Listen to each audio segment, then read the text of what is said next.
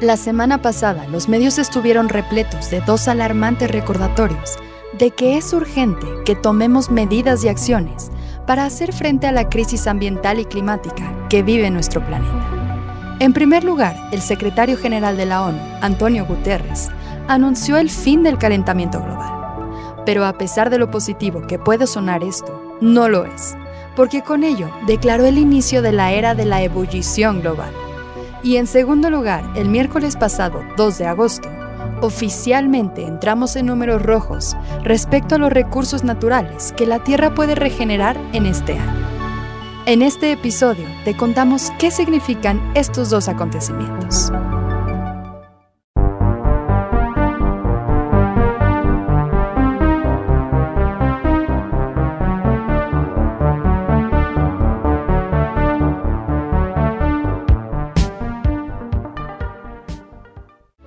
Antes de adentrarnos en ambos temas, debemos reconocer que estos dos acontecimientos son alarmantemente alarmantes. Y a pesar de que intentamos alejarnos del fatalismo, no podemos negar que tristemente la situación en la que nos encontramos sí amerita este tipo de llamadas de atención. Estamos frente a un momento que definitivamente requiere de reflexión urgente y de acción inmediata. Y es pertinente recordar que también vivimos en tiempos en los que tenemos acceso a la información como nunca antes y que contamos con herramientas que brindan un sinfín de oportunidades para tomar rumbos distintos.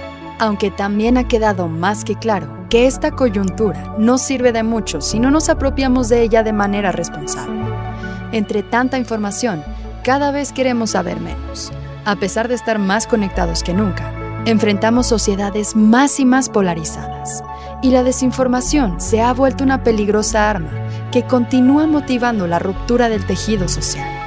Así que tomemos este momento para reflexionar sobre el rol que jugamos en todo esto e intentemos encontrar y tomar esas grandes oportunidades que estos tiempos ofrecen. Y solo así, tal vez logremos dar vida a esa fuerza que busca frenar estos acontecimientos. Dicho esto, comencemos con la ebullición global. Este nuevo término, viralizado por Antonio Guterres, secretario general de la Organización de las Naciones Unidas, implica que la crisis ambiental y el cambio climático que la acompaña han alcanzado un punto crítico de no retorno, desencadenando eventos ambientales cada vez más extremos, destructivos e impredecibles, cambios drásticos en el clima y el derretimiento acelerado de los casquetes polares. Y podrán preguntarse por qué debe importarnos todo esto. Pues porque afecta toda la vida en el planeta. Se trata de una cuestión de salud, de bienestar, de economía, de seguridad. Y no perdamos de vista que con vida no solo nos referimos a la humanidad en todas sus expresiones, sino también a las otras formas de vida con las que cohabitamos este planeta, las cuales ni siquiera tienen culpa en esto. Y a pesar de que muchos todavía debaten este punto, cientos de científicos, por múltiples razones, han declarado que es inequívoco.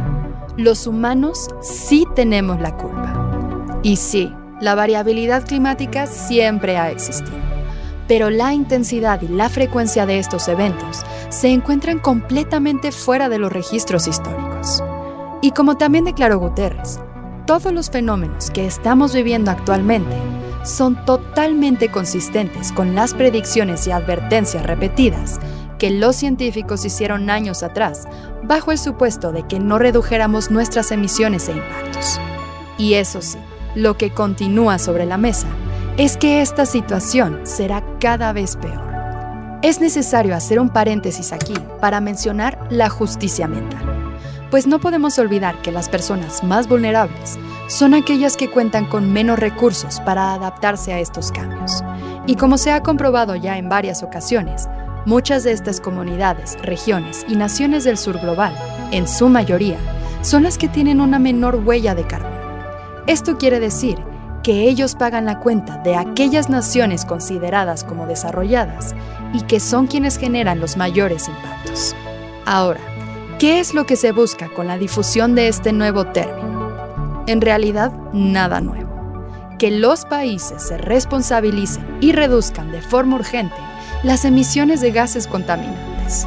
Porque a pesar de que existen compromisos desde el 2015 con el Acuerdo de París, todo parece indicar que los gobiernos y las empresas continúan jugando a los grandes discursos de acciones maravillosas, mientras que la realidad se trata de acciones mínimas y en algunos casos hasta retrógradas.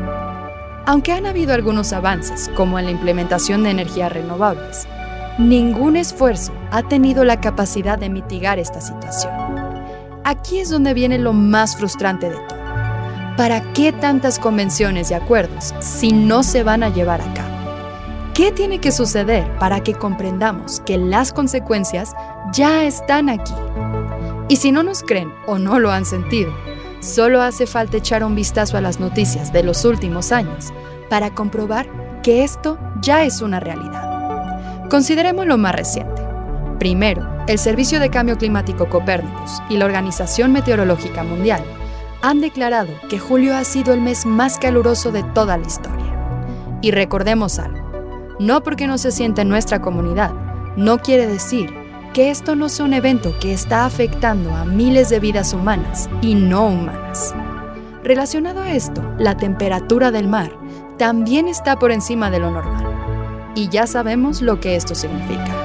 Amenazas a los arrecifes de coral, a especies marinas y en resumen un desbalance total. Porque como sugiere un medio que nos gusta mucho, sin azul no hay verde y el aumento de las temperaturas, los incendios, las inundaciones, las sequías, por supuesto que son las noticias más sonadas porque tienen afectaciones a la humanidad. Pero si echamos un vistazo a los medios más especializados, están repletos de noticias que demuestran las consecuencias que esto está teniendo en la biodiversidad, con cambios de comportamiento, la muerte de miles de animales y plantas o la pérdida desmesurada de hábitats. Y ahora pasemos a uno de los puntos más importantes, recordando una vez más las palabras de Guterres. Este nuevo concepto no busca inspirar desesperación, sino acción. Se ha asegurado que aún estamos a tiempo para limitar el aumento de la temperatura global a 1.5 grados Celsius, por encima de los niveles preindustriales para el fin del siglo, y así evitar lo peor del cambio climático. Pero queda mucho por hacer. Y esto tiene que suceder ya, y es tarea de todos que la inacción climática sea completamente inaceptable. Se requieren de esfuerzos conjuntos y en múltiples niveles, regiones, gobiernos, compañías, instituciones y también individuos. Ya no hay tiempo para excusas, para discursos borrosos de desarrollo, ni para promesas sin fondo. El episodio pasado presentamos una gran herramienta para empujar ese cambio en México el Observatorio Mexicano de Política en Cambio Climático. Y como esta propuesta, hay muchas otras que contribuyen a que estos temas ya no se tomen a la ligera y se conviertan en el motor para frenar aquellas prácticas que nuestro planeta ya no puede sostener. Incluso si encontramos motivación por el sentido económico, se ha comprobado que el cambio climático cuesta cada vez más a la economía mundial por lo que la prevención también se trata de una cuestión estratégica, a la cual llevamos bastante tarde. Ahora hablemos de qué es todo esto de que ya agotamos los recursos naturales del 2023. Anualmente se resalta una fecha simbólica que representa el momento del año en que la humanidad ha utilizado todos los recursos naturales que la Tierra puede regenerar en ese mismo año es decir, que hemos consumido más recursos de los que el planeta puede producir y regenerar de manera sostenible. Este día es conocido como el Día de la Sobrecapacidad de la Tierra o Sobregiro de la Tierra. Y cabe mencionar que debido a nuestras crecientes actividades y nuestra huella, las capacidades de la Tierra para recuperarse son cada vez más lentas. Esta fecha cambia año con año, pero lo que parece ser una constante es que cada vez llega antes para este 2023, ese antes fue el miércoles pasado 2 de agosto. Esto quiere decir que nos ha tomado 214 días para agotar estos recursos y que a partir de esa fecha nos quedan 153 días en números rojos. Y a pesar de que esta ha sido la fecha oficial globalmente, de acuerdo con el estudio que calcula esto, muchos países alcanzaron este límite meses anteriores. ¿Y quién calcula esto? Se trata de un trabajo de la organización Global Footprint Network. Este grupo de investigación internacional analiza la evolución de la biocapacidad o la capacidad de regeneración biológica y la huella ecológica, que sería nuestra demanda de recursos. A partir de esto, trabajan con los tomadores de decisiones para que supuestamente nuestra economía pueda operar dentro de los límites ecológicos de la Tierra. Y decimos supuestamente porque este no parece ser el panorama actual. De acuerdo con estos estudios, nuestra demanda ya supera un 74% la capacidad que tienen los ecosistemas de regenerarse. En promedio, necesitaríamos 1.75 planetas para satisfacer nuestras demandas de recursos naturales. Y claro, esto considerando que las diferencias de demanda entre países son muy variadas. Por eso hay países que sobrepasan este límite antes o después. Uno de los casos más sonados en este año es el de Qatar, quien llegó al límite apenas un mes y medio entrado el 2023. Su consumo equivale a nueve tierras. Entre los países que han estado a la cabeza durante los últimos tres años se encuentran Estados Unidos, quien necesitaría los recursos de cinco planetas, Australia, con necesidad de 4.6 planetas, y Rusia, quien tiene una demanda igual a 3.4 planetas. ¿Les parece si recordamos una vez más la justicia ambiental? En el caso de México se calcula que estaremos en este tope el 31 de este mes.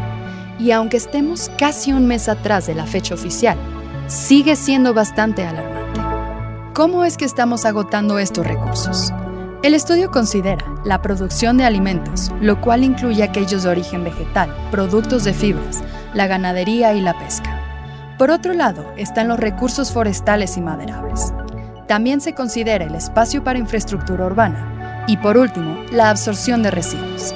Y aquí es donde entra la emisión de CO2. Se calcula que la alimentación es el principal actor gastando cerca de la mitad de esta biocapacidad planetaria.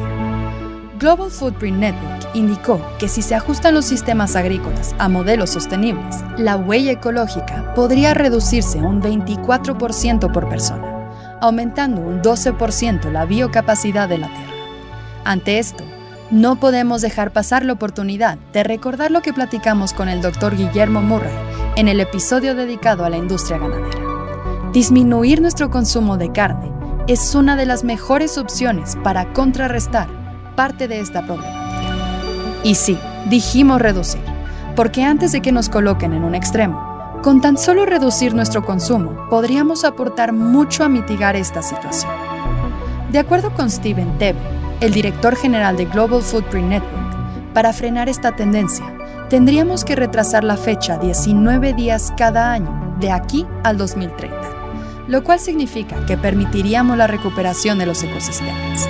Y una prueba de esto fue el caso del 2020, cuando la fecha global se movió hasta el 22 de agosto, gracias al confinamiento forzado por la pandemia derivada del COVID-19, lo cual significó que se frenaron las cadenas de producción y de consumo, llevando a un ahorro de recursos.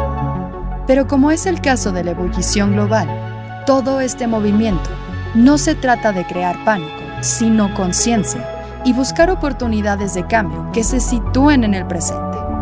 Si visitan la página especializada de Earth Overshoot Day, podrán encontrar múltiples soluciones a diversos de los problemas que están desencadenando la crisis global. Por otro lado, en la página de la organización Global Footprint Network podrán encontrar más información sobre la huella de los países, información sobre aquellos países que cuentan con una biocapacidad positiva, aquellos con una deuda, e incluso calcular su propia huella de carbono para lograr una reflexión más profunda sobre el impacto de nuestros hábitos diarios. Otra cosa que nos parece interesante y muy valiosa es que también podemos encontrar una sección en donde la organización aborda las críticas y las limitantes que existen alrededor de sus métodos y las toman para enriquecer sus esfuerzos. Y ahí lo tienen. Estas han sido dos llamadas de atención bien merecidas que requieren de todos nuestros esfuerzos y además abren la puerta a impulsar el despertar global. Ya no podemos seguir con este juego de palabras y discursos y dejar la acción para mañana, porque las soluciones están en el día de hoy. No olvides suscribirte a nuestro canal de YouTube y encuéntranos en redes sociales como vigilante-bio.